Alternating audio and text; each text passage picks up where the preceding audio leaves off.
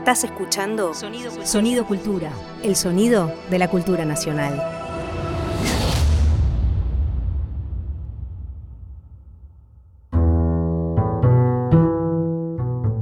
Ahora, la inquietud. Fabián Casas y Marina Mariage te invitan a un espacio donde las palabras nunca duermen.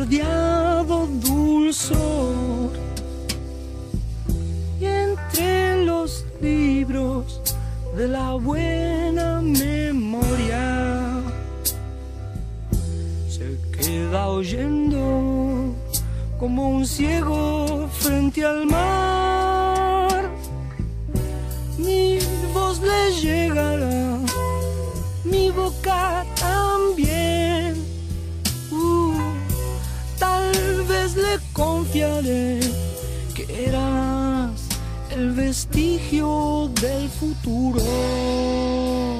Hola Fabi, ¿cómo estás? Hola Marina, ¿cómo estás? ¿Bien? Bien, ¿y vos? Bien. Pensando en esta canción, ¿no? Que me acuerdo que le cantaba en un verano que estaba en Uruguay con mi hija, muy bebé, y yo me tenía que entrenar en dormirla, y le cantaba Spinetta, los libros de la buena memoria, ¿no? Me, acuerdo, porque aparte es una, es una letra muy significativa y, y que tiene que ver con el programa, ¿no? De hoy. Con el programa de hoy sí que vamos a hablar de los libros artesanales en La Inquietud. Exacto, en la inquietud. La. Inquietud es nuestro programa de radio. Estamos acá inquietos. Sí. ¿Te quedó alguna inquietud del programa pasado? Me quedó la inquietud de que cuántas personas eh, nos habrán escuchado. Nunca sabes, viste, cuando eh, haces cosas como publicás un libro o inclusive cuando estás hablando con alguien en la calle, me imagino que tampoco sabes si te escucharon o si alguien te está escuchando y vos no sabés si estás hablando o si alguien te está mirando.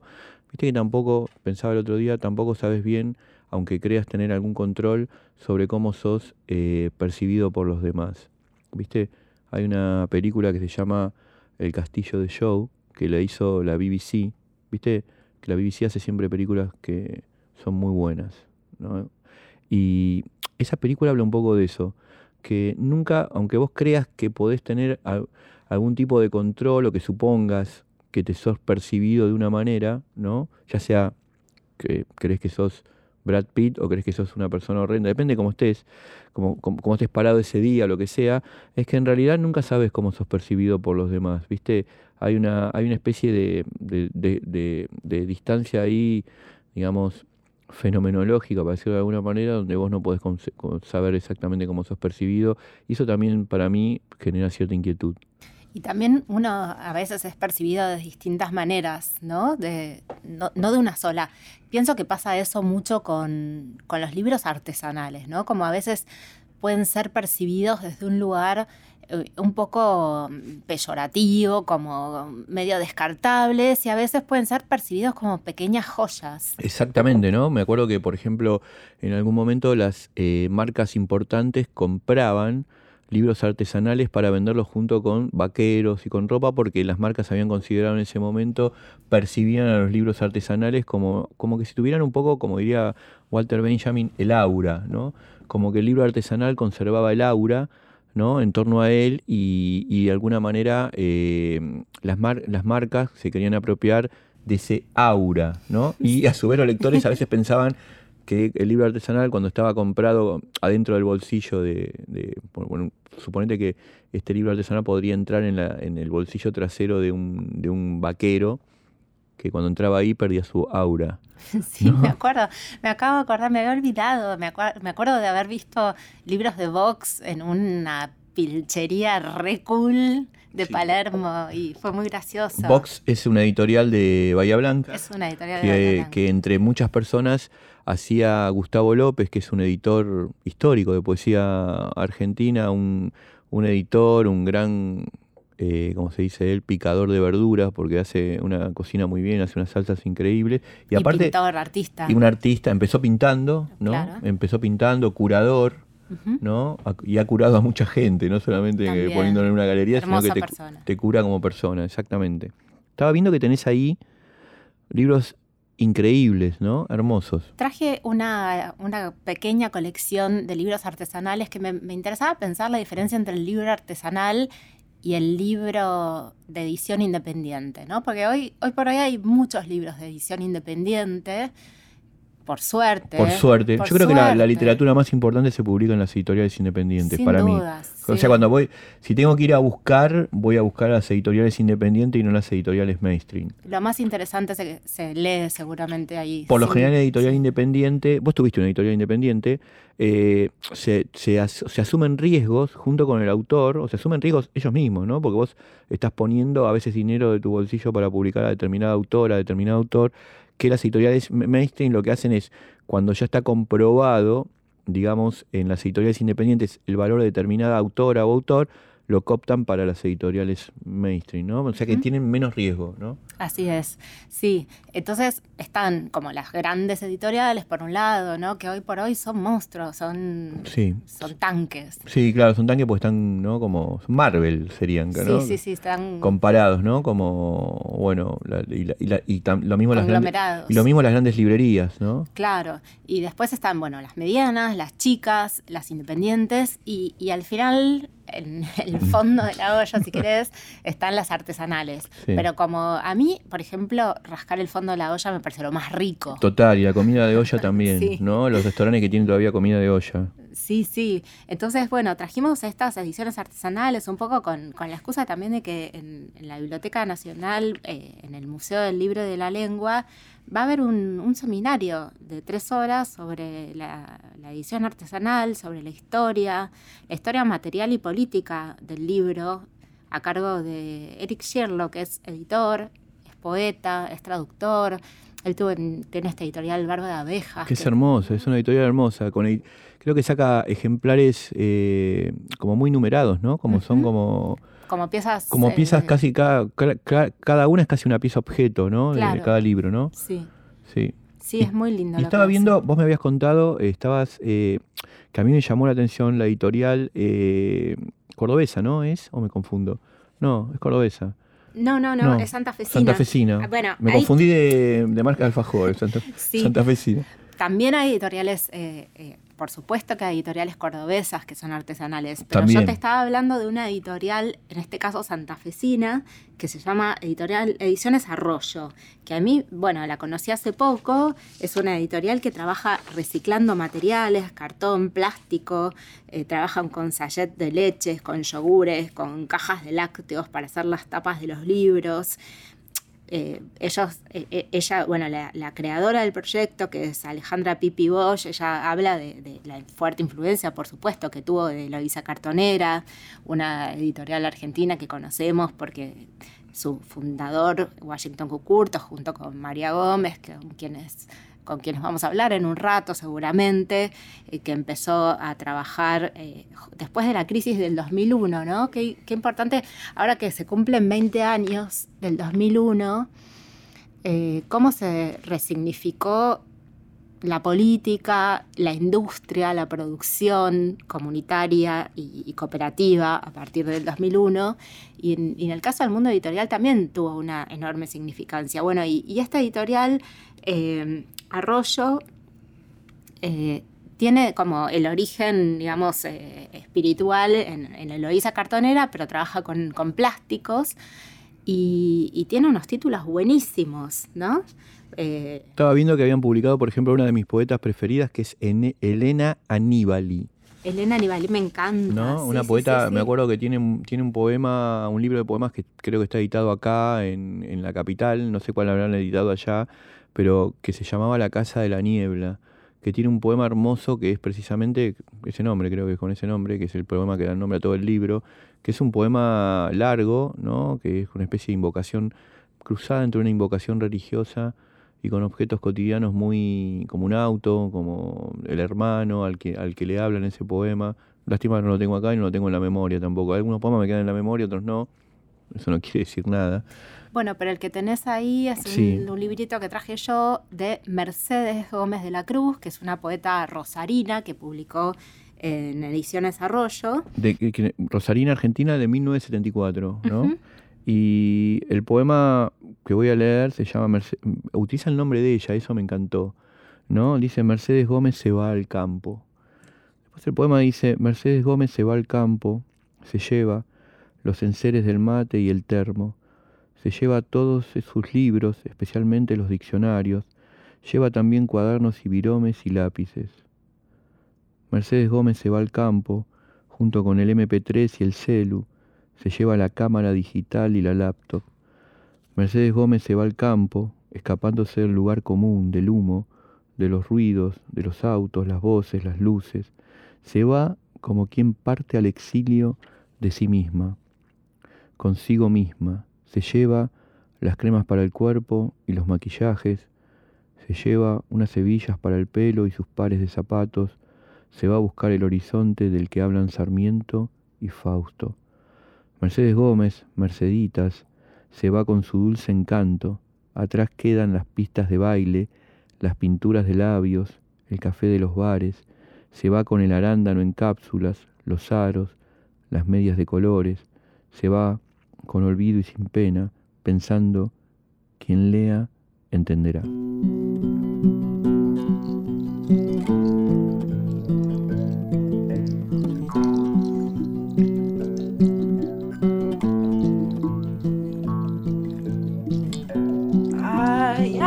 Ay, ay, ese libro malo. Cuando me desperté,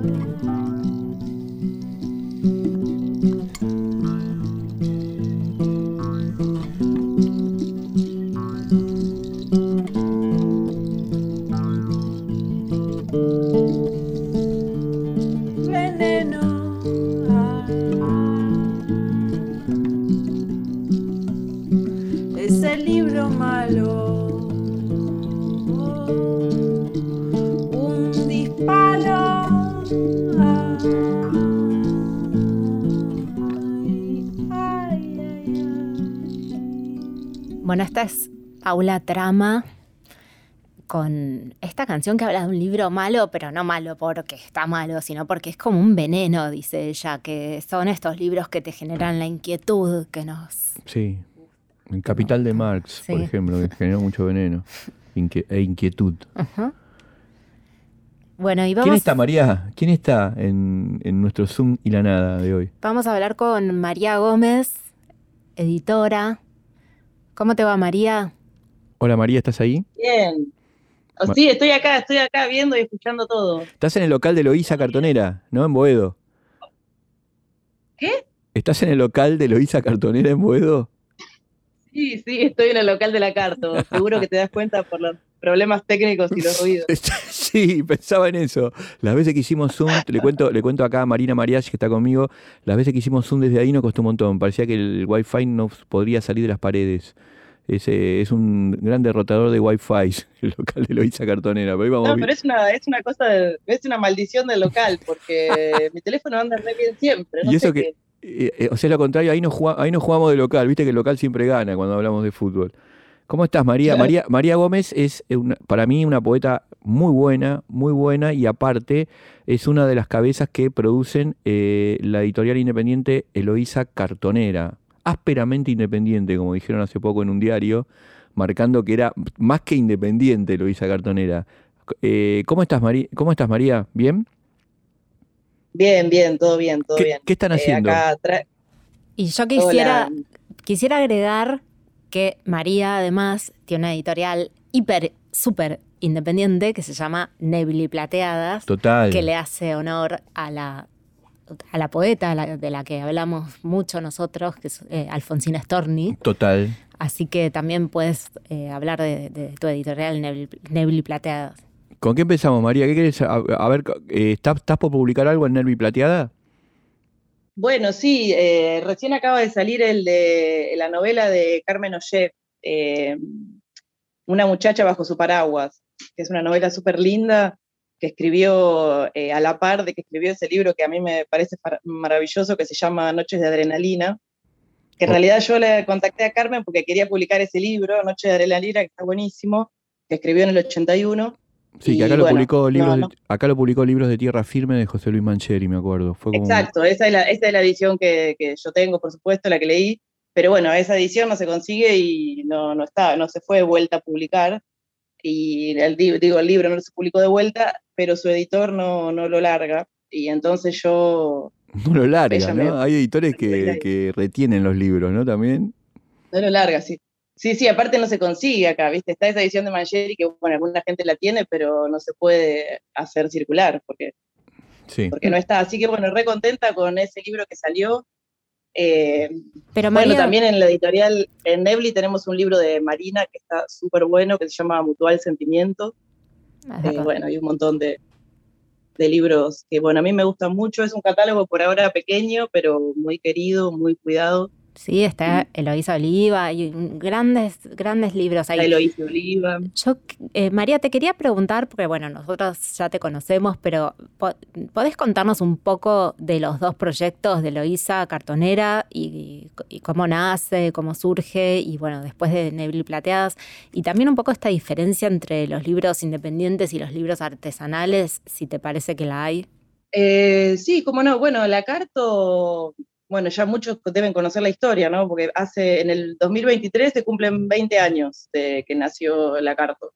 Y bueno, es una editorial súper independiente, que en realidad no se, no, se, no, se, no se hace esa pregunta de qué es, sino que simplemente es. Y, y bueno, los libros son fabricados a mano, en ese, en ese sentido se podría decir que son artesanales, son manuales, y bueno, esa es la particularidad que tienen y son muy económicos y bueno, y el catálogo es de escritores y escritoras eh, latinoamericanas, ¿no?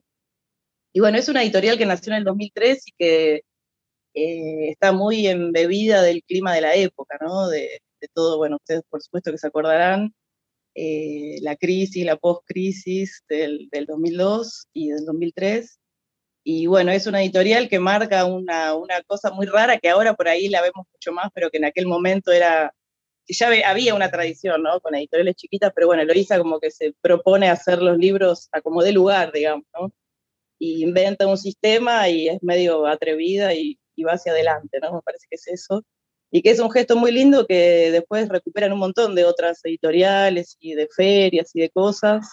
Me parece que eso la hace muy querida entre sus lectores y que por eso sobrevive, ¿no? Porque tiene eso que, que los, las personas les gusta y bueno, por eso lo sostienen. Y bueno, y nace un poco de, la experiencia de Loisa Cartonera también, y la verdad que no sé bien por qué nace, yo siempre digo que es algo narcisista mío, que se ve que un día estaba con ganas de hacer algo que fuera solo mío y, soy, y lancé eso. Y bueno, y fui aprendiendo y fui también, por supuesto, recuperando todo lo de la carta, ¿no? Porque casi todas las autoras están publicadas ahí. Bueno, María Auxiliadora Álvarez, que la conocí en Eloísa Qué buen nombre, qué buen nombre. María Auxiliadora Álvarez es una poeta venezolana increíble que publicó... Parece una iglesia eh, o un también- hospital, es un nombre extraordinario para ir a, a cobijarse. Sí, sí, tiene un libro fantástico que se llama Cuerpo, que tiene un, que tiene un poema tremendo que inaugura el libro que no se puede creer. Y también, bueno, la conocí en Eloísa, eh, y también la publicamos. Y bueno, y así todo, ¿no? Catarina, Caterina Chichitano, que es una poeta joven, muy crack, cookie, bueno. Marina, que no tiene ningún libro cartonero, pero por supuesto también. Para mí Eloísa es como mi madre, no sé, algo así, ¿no? Como que to- todo, mi mundo es eh, a raíz de, de Eloísa, ¿no? Así que si tuviera que decir que es Eloísa para mí, es algo así como una madre, una hermana muy, una hermana mayor, ¿no? Sí, es un poco Y la- bueno, y Nebel y Plateada siempre digo que es la prima de Eloísa Cartonera, ¿no? Algo así. Claro, y, y Eloísa también es como la madre de un montón de, de- de editoriales artesanales que surgieron después. Recién estábamos hablando de, de Ediciones Arroyo, que, que, bueno, que se reconoce hija o nieta o lo que sea de, de, de Eloísa, y después de todas las cartoneras que fueron surgiendo por toda Argentina y Latinoamérica, ¿no? La Sofía Cartonera, la... eh, Car- Sarita Cartonera en Perú. Eso. Bueno, en Rusia, Pero en también- Portugal. También Eloísa, también Eloísa es medio, es medio descendiente de siesta, ¿no? De Belleza y Felicidad. En realidad, el- el- el- eso es lo que toma Eloísa, ¿no? Toma todas esas experiencias que estaban antes que ella, solamente que lo hace desde un lugar sin, sin recursos prácticamente y recuperando otra cosa más, no solo la tradición de las editoriales que ya existían, del Diego, eh, sino, que, sino que le agrega esa otra cosa social, digamos, ¿no? O política de la coyuntura y de la época, ¿no? Recuerdan las, todos los movimientos de cooperativas, todas las fábricas recuperadas, todo eso, Eloísa Cartonera es una cooperativa porque tiene que ver también con esa, con esa impronta, ¿no? De la época. Sí, recién Así que me parece que que se cumplen 20 años ya. Bueno, ahora, eh, este año se cumplen 20 años del 2001 y como decías vos, eh, ya casi 20 años de, de Eloísa, de estas movidas, de estas nuevas maneras de hacer eh, política, de hacer eh, cooperativas, de hacer editoriales, de, de- de producir. ¿Y cómo, cómo lo ves? Como el paso del tiempo y cómo ves las cosas ahora.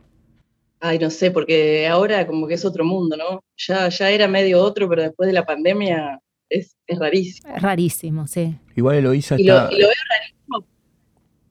Perdón, hablo mucho. No, está bien. está- Lo que pasa es que se pierde un poco el zoom, pero estaba pensando que en vez de la pandemia, Eloísa tiene una cosa medio como de la punkdemia, ¿no? Que es una editorial punk, en un sentido. Y por ahí esto no, no sé si María lo cuenta, pero sí está bueno que me acuerdo como una cosa muy de experiencia que me pasó, que en un momento nosotros nos habían llegado los libros de un, un escritor colombiano que se llama Andrés Caicedo, y me acuerdo que yo llamé a la editorial que publicaba acá Andrés Caicedo para ver dónde lo podíamos leer, ¿no? Y me dijeron que no conocían a Andrés Caicedo, la, filial de la editorial eh, que en ese momento se llamaba Norma, acá no conocían a Andrés Caicedo y me dijeron debe publicarlo nuestra filial eh, colombiana, pero no sabemos quién es. Y entonces me acuerdo que en ese momento yo quería conseguir un, un librito de Andrés Caicedo llamado El Atravesado y le dije a Santiago, a Cucurto, ¿no? Eh, en ese momento, mira, no, no, no lo van a publicar y él dijo, no, lo publicamos nosotros, no importa. Eloísa también tenía esa, esa cosa de, de querer publicar para, no para ganar, no, no era para ganar dinero, para instalar autores que eran desconocidos en nuestro país y que de alguna manera a veces con Andrés Caicedo no podías hablar salvo que fueras a la Academia Científica Basilio porque estaba muerto, o sea, tenías que hablar a través de un medium, pero por ejemplo con autores con los que sí podíamos hablar, eh, los llamábamos por teléfono, me acuerdo cuando llamamos a Perú, en Perú a, a- ¿cómo se llama María? Ay, me olvidé, el de los eh, Cara de Ángel, ¿te acordás? Reynoso, Osvaldo A Reynoso. Oswaldo Reynoso, un supernombre también. Y lo llamamos por teléfono y él nos dijo, sí, se puede publicar. Lo llamamos eh, Santiago, publíquennos. Y, y- y así múltiples autores, ¿no? Que se fueron... Sí, sí, mismo Aira o, o otros autores así como, ¿no? Como Sí, Piglia, Aira. O-. Esos, esos son mainstream casi, pero por ejemplo, Enrique Lin, qué sé yo, nosotros publicamos cinco libros de Enrique Lin en el 2003, La Cajita Lin. Y acá es inhallable. Y porque- acá el Enrique, Enrique Lin está publicado recién ahora una antología eh, 20 Sí. años después, ¿no? Y como sigue siendo un poeta medio secreto, ¿no? Total, es Y así. Gonzalo Millán. Gonzalo Millán también, se escuchó un poco, con- pero es otro autor también difícil de conseguir y que está publicado en Eloísa Cartonera también, ¿no? Sí, sí. Y también el arte de tapa de Eloísa, hay libros que ustedes hacen, por, ¿no? Que están pintados sobre la tapa y otros libros que a veces imprimen de manera como más eh, con serigrafías, ¿no? O algo así. Sí, en realidad no son serigrafías, son stencils. en realidad siempre, perdón, sí. trabajamos con stencil, pero hay algunos que son hechos con letras y que los hacemos, sí, así con letras, y otros que los hace solo Alejandro, que es el que tiene la, la, la super mano, mano trincheta, y se hace, son difíciles de cortar, ¿viste? Es el Porque hombre mano- caras, El hombre mano de trincheta, ¿no? el hombre mano de trincheta.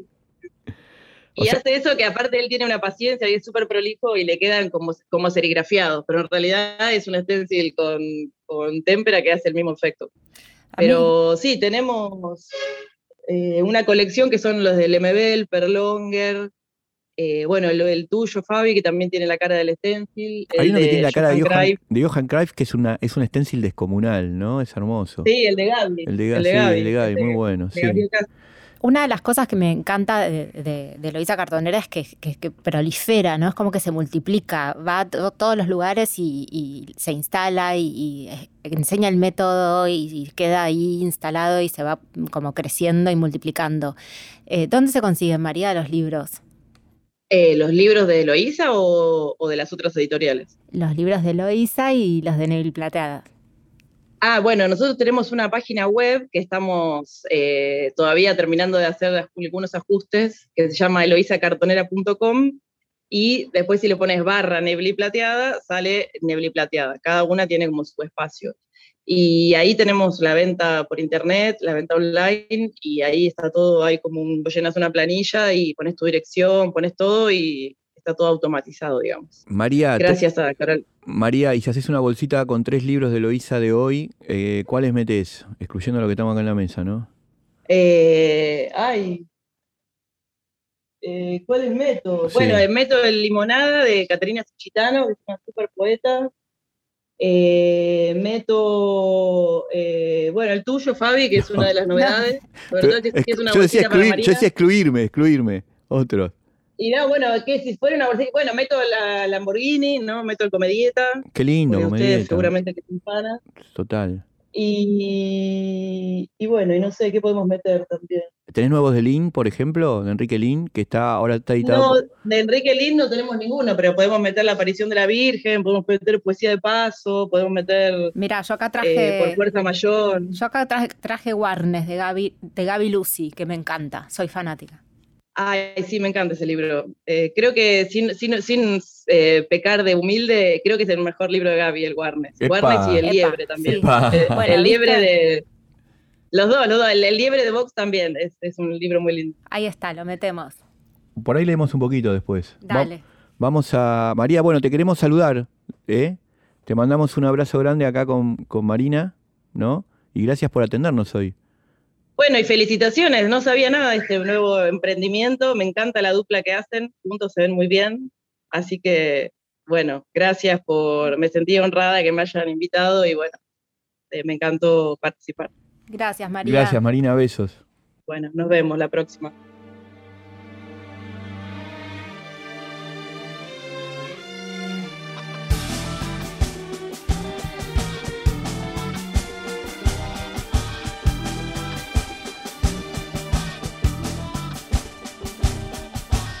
Tropeçavas nos astros desastrada, quase não tínhamos livros em casa e a cidade não tinha livraria.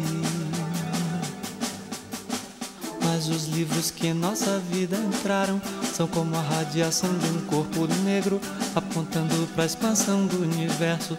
Porque a frase, o conceito, enredo, o verso e sem dúvida, sobretudo o verso é o que pode lançar mundos no mundo. Tropeçavas nos astros desastrada, sem saber que a aventura e a desventura dessa estrada que vai do nada ao nada são livros e o luar contra a cultura.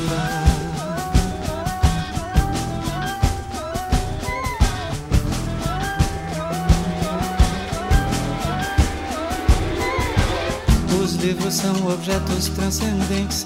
Nós podemos amá-los do amor táctil que votamos aos maços de cigarro domá-los, cultivá-los em aquários, em instantes gaiolas, em fogueiras, ou lançá-los para fora das janelas. Talvez isso nos livre de lançarmos, ou que é muito pior, por odiarmos, podemos simplesmente escrever um.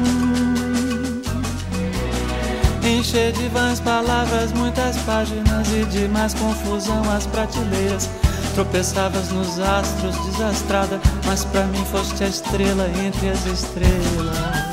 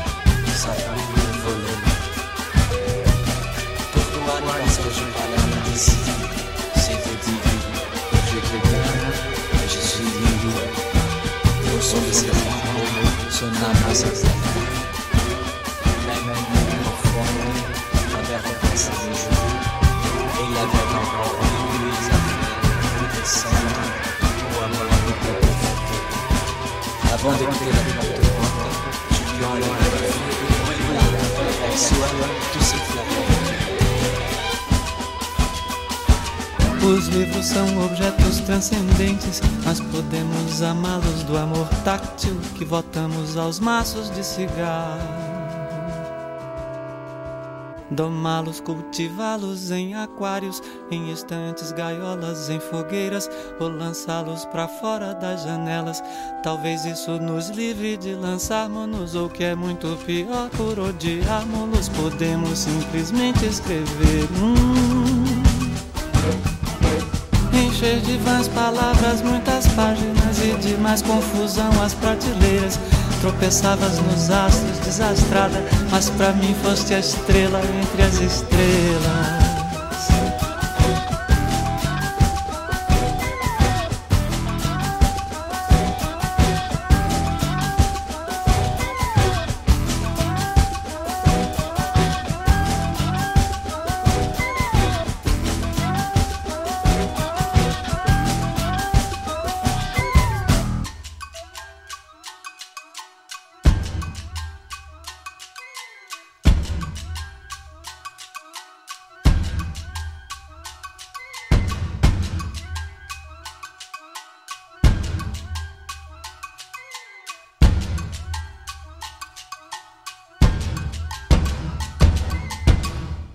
Qué discazo, ¿no? Eh, pensé que, me acordaba de la frase de T.S. Eliot que decía en uno de sus ensayos que la poesía tiene que haber surgido con un, con un salvaje tocando su tambor ritual. Caetano, ¿no? Claro, y pensaba por, este, por el final del libro de Caetano, ¿no? Con toda esta parte percusiva que es tan notoria en la música que hace Caetano y en la música brasileña. Eh, y, también me acordaba de una parte, ¿no? Que, del tema donde él habla que me llamó mucho la atención. Caetano es un gran letrista eh, porque él habla de la, de la cualidad táctil de los libros. ¿Viste?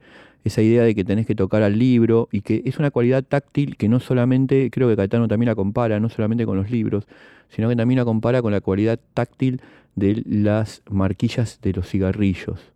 ¿Viste? Que hay como, yo cuando era chiquito, cuando era chiquito no fumaba, ahora tampoco, pero cuando era chiquito me la pasaba coleccionando, buscando por la calle marquillas de cigarrillos raras y las coleccionábamos en un álbum, ¿viste? Y creo que algo del, del, del, del hecho de fumar, ¿no? No sé, la gente que nos está escuchando, eh, si fuman o no, pero creo que algo del hecho de fumar también está relacionado con algo muy infantil, ¿no? Que es la idea de tocar el paquete de cigarrillos, ¿viste? La, la, la, la cualidad táctica, de, táctil, ¿no? Eso de tocar el paquete de cigarrillos que te genera cierto placer. ¿no? Y también convertir el aire que no se ve en humo, ¿no? Y pienso que si yo no sé, si no, si vos no podrías convertir el aire que aspirás en humo, no sé si la gente fumaría.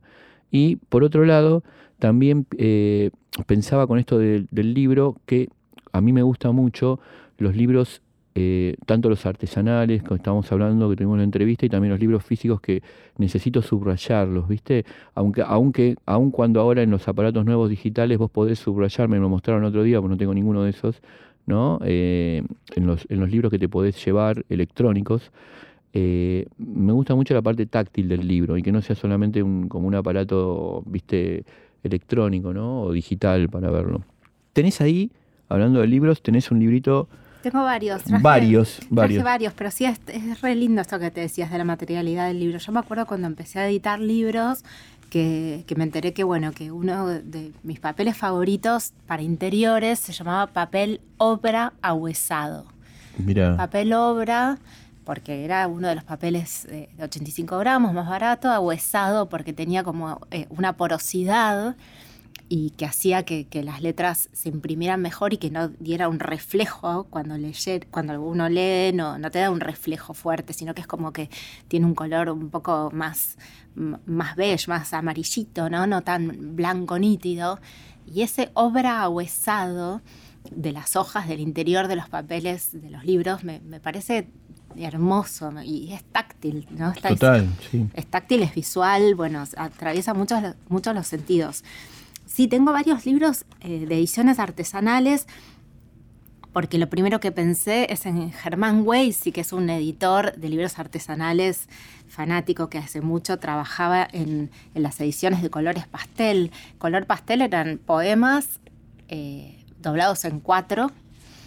Y por ejemplo acá traje uno de Sol Prieto que se llama Nadie está hablando de vos, que es un librito muy pequeño que al abrirlo nos encontramos con varios poemas de Sol Prieto. Eh, hoy es una socióloga que está trabajando en el equipo de economía feminista del Ministerio de Economía. Sí, sí, una grosa. Y, tiene, por ejemplo, un poema que se llama No queremos pogo y nada. Eh, está buenísimo, estaría buenísimo que, que, siga escribiendo poesía. Tengo los libros de belleza y felicidad los primeros que ya sacaban. Que, son un poco lo que vos contaste, Marina, que inspiraron a Luisa Cartonera también, ¿no? claro, María dijo eso. Claro, lo dijo María, ¿no? Que son anteriores, ¿no? Son anteriores, los libros de siesta, los libros de, belleza son anteriores.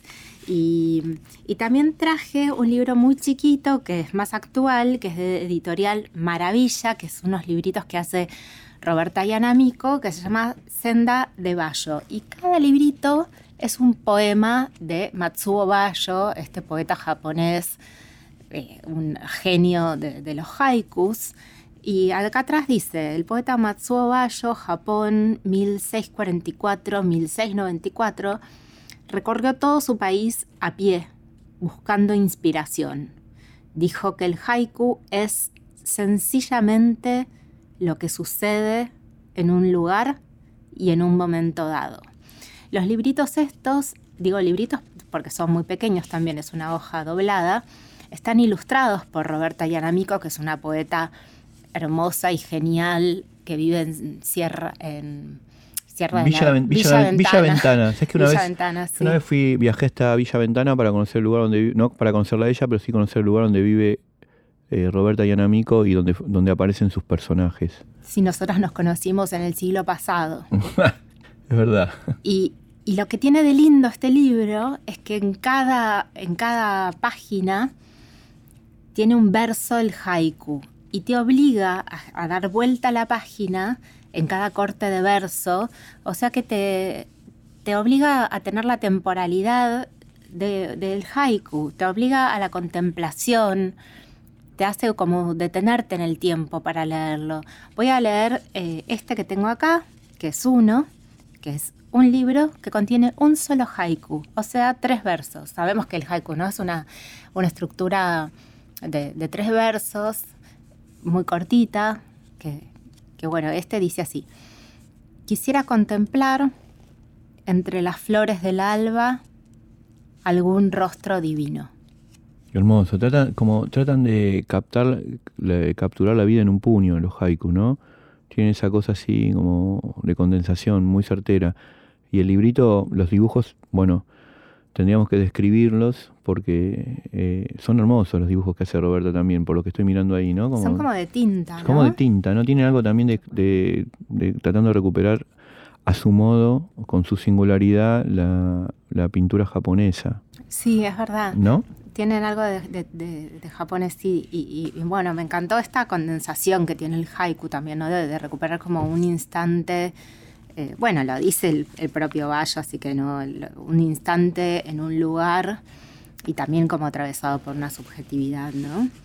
Y estas, estas eh, ediciones artesanales que proliferaron sobre todo eh, a fin de siglo pasado, a principios del primero, en plena crisis económica también, ¿no? Por una especie de rebeldía, eh, por un lado, por no someterse a, los concursos eh, estatales, ¿no? Porque también eso implicaba cierta subalternancia con, con algunas normas. Entonces, bueno, esto nos, nos obligaba a tener ediciones independientes. Nos Emanciparte, llevaba, ¿no? Sí, a emanciparte.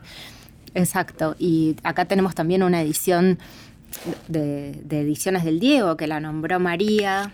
Sí, acá la edición es, de- es un libro que fue, que es medio un mito ya, porque creo que este libro está todo, fue capturado en un momento Sí, ¿no? y censurado, ¿no? Porque por un, esto, este se, llama Celarayán, es de Washington Cucurto, este libro se, se publicó, eh, lo editó Ediciones del Diego, creo que en un momento se publicó en todas las, en todas las, eh, digamos, eh, no sé por qué motivo este libro llegó a los colegios y hubo algunos padres que se pusieron nerviosos con que apareciera este libro, lo leyeron los nenes, ¿no? Sí, fue un error.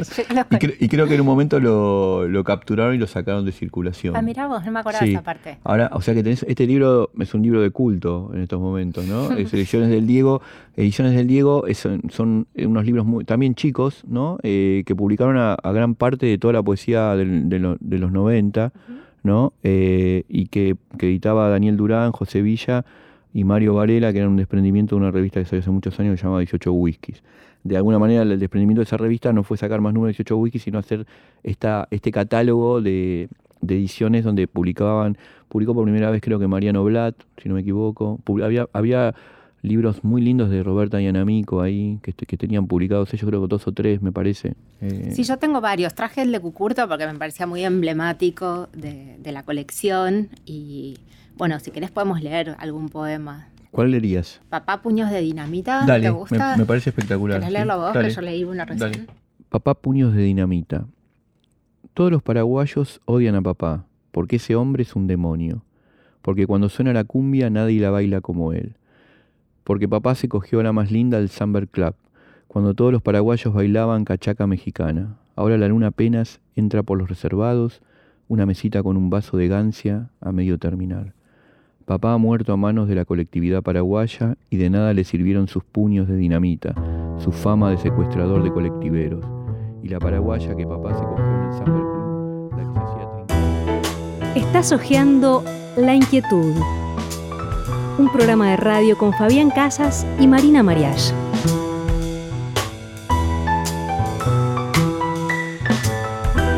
Bueno, estamos terminando, ¿no? Estamos terminando. Eh, Te dejamos la inquietud. te, dejo- te dejamos la inquietud de cómo sigue este programa. Eh, y sabes que los, los brujos de Sonora tenían una. ten- tienen un concepto que a mí me encanta mucho que se llama eh, la idea del intento. ¿Viste? Cuando la- mm, sobre todo eso está bastante analizado en los libros de Carlos Castaneda. ¿no? Y la idea del intento, cuando una persona tiene un intento, dicen los brujos, tiene la capacidad de convertir el dolor en aventura, ¿viste? Básicamente, ¿no? Que es algo que me parece que también produce la poesía. Así que vamos a terminar con una, con una, canción eh, que se llama Canción de Excursiones de Suárez, ¿no? Y creo que la, que la compuso Rosario Blefari. Hasta luego, chao, besos, mamá.